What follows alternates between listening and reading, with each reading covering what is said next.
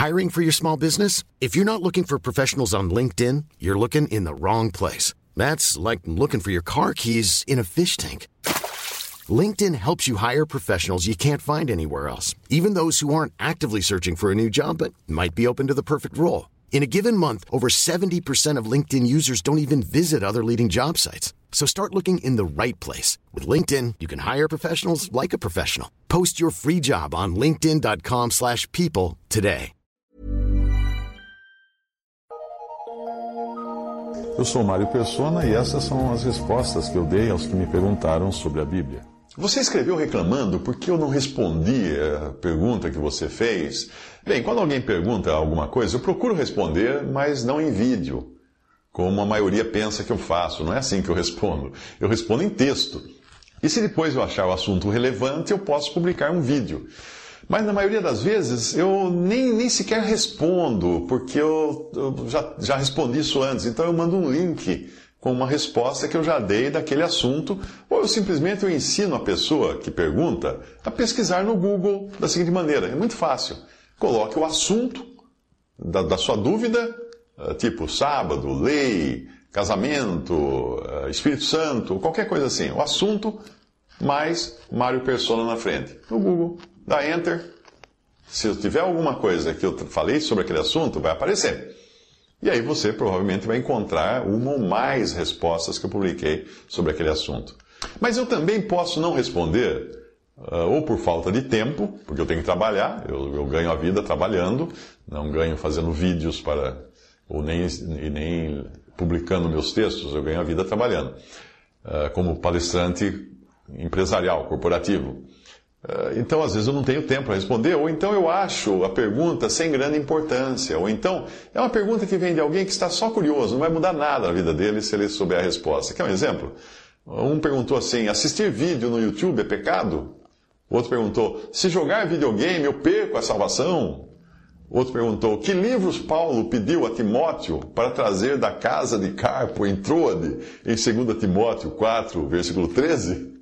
Bem, essa última eu não aguentei. Eu não aguentei, eu respondi acrescentando um emoji, aqueles, aquelas carinhas, né, gargalhando, e respondi assim: foram os volumes do Evangelho em três minutos e do o que respondi, todo, todos eles de Mário Persona, fecha as respostas que eu dei para ele, de brincadeira. O meu correspondente entendeu a brincadeira e também respondeu rindo, com os emojis, com as carinhas dando risada. Mas eu também não respondo para os que escrevem simplesmente para me provocar, e, geralmente são pessoas de seitas anticristãs, ou que pregam a lei e mandamentos como meio de salvação e sentem verdadeira ojeriza por eu pregar justificação pela fé em Cristo e a salvação por graça somente. Não são pessoas querendo saber, são pessoas querendo contestar. Alguns são até clérigos, pastores de igreja. Eles querem, eles querem chamar para briga, sabe? As coisas assim. Eu, aí me lembra aquele no tempo quando eu estava no grupo escolar, quando tinha aqueles meninos que falavam assim: se for homem, pula no peito, se for homem, me espera na rua. Eu nunca fui tão homem assim, nesse sentido de, de valentão, brigão valente, de querer perder meu tempo brigando com os meninos. Mas eu recebi hoje uns 10 e-mails de um membro de uma seita que nega a divindade de Cristo e cujos membros vivem, eu acho que foi mais, mais de 10 até, cujos membros vivem aprisionados em uma torre de autojustificação. É, mais de 10 mensagens ele mandou assim de roldão, uma atrás da outra, por e-mail. Em cada mensagem ele soltava os cachorros e reafirmava ponto a ponto as suas más doutrinas. Quase que eu devia ter colecionado, eu apaguei tudo, mas eu devia ter colecionado com os, as más doutrinas dessa religião. A razão da sua ira foi porque eu bloqueei ele no Facebook, onde ele queria injetar o seu veneno nas minhas veias. É. Ele disse depois, numa dessas mensagens, ele disse estar pouco ligando a expressão que ele falou por, por tê-lo bloqueado. Ele não, não usou realmente a expressão pouco ligando. Ele falou alguma coisa e andando, mas eu prefiro não responder aqui. A minha estratégia com pessoas assim tem sido ignorar e seguir adiante com a minha caravana, porque é apenas mais um cão que ladra. Você conhece aquele ditado, né? A caravana passa, os cães ladram.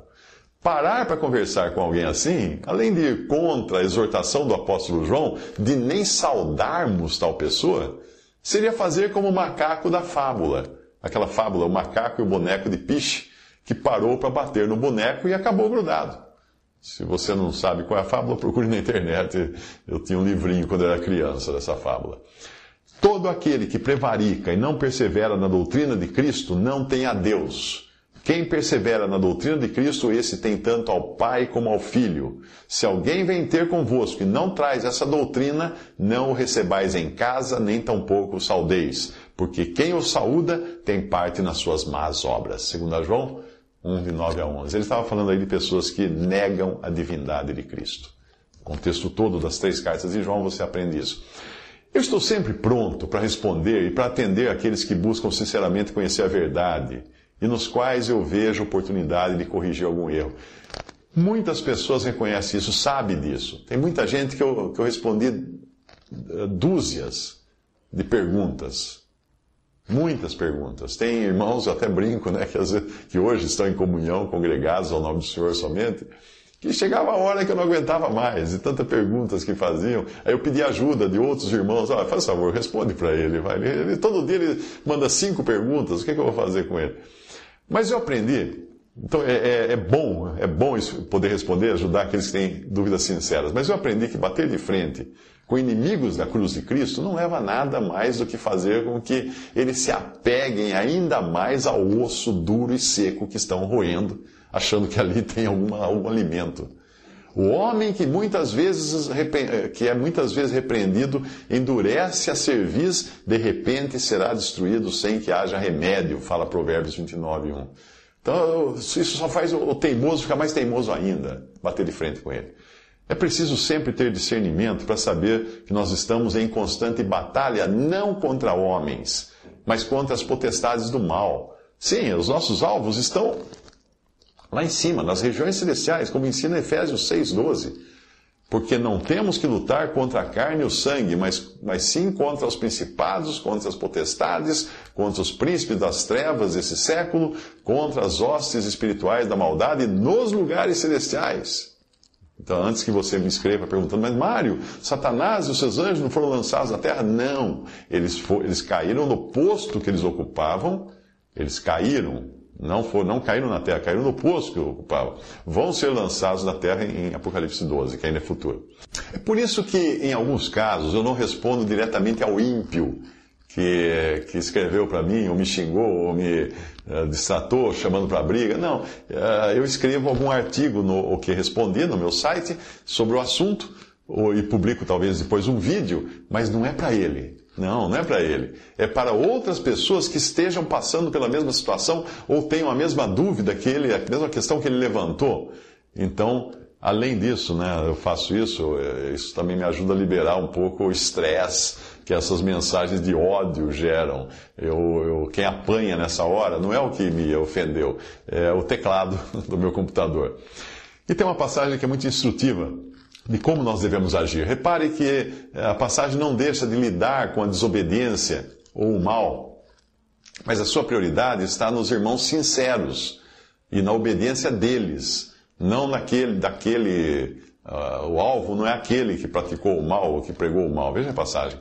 Porque andando na carne, não militamos segundo a carne, porque as armas da nossa milícia não são carnais, mas sim poderosas em Deus para a destruição das fortalezas, destruindo os conselhos e toda altivez que se levanta contra o conhecimento de Deus e levando cativo todo entendimento à obediência de Cristo, e estando prontos para vingar toda desobediência quando for cumprida a vossa obediência. 2 Coríntios 10, de 3 a 6. Eu gostei de um comentário feito por William MacDonald sobre esta passagem. Ele diz assim: O pensamento na passagem é que, embora os apóstolos estivessem vivendo em corpos e carne, eles não travaram a guerra cristã de acordo com métodos ou motivos carnais. As armas da guerra cristã não são carnais. O cristão, por exemplo, não usa espadas, armas ou a estratégia da guerra moderna para espalhar o evangelho cristão de costa a costa. Mas essas não são as únicas armas carnais das quais o apóstolo está falando. O cristão não usa riqueza, glória, poder, influência ou inteligência para realizar seus objetivos. Em vez disso, ele usa métodos que são poderosos em Deus para destruir, eh, derrubar fortalezas. A fé no Deus vivo, a oração, a obediência à palavra de Deus são as armas efetivas de todo verdadeiro soldado de Cristo, e é por estas que as fortalezas são arrasadas. O versículo 5 nos diz o que significam as fortalezas do versículo 4. Paulo se via como um soldado guerreando contra os orgulhosos argumentos do homem, argumentos que se opunham à verdade. O verdadeiro caráter desses argumentos é descrito na expressão contra o conhecimento de Deus.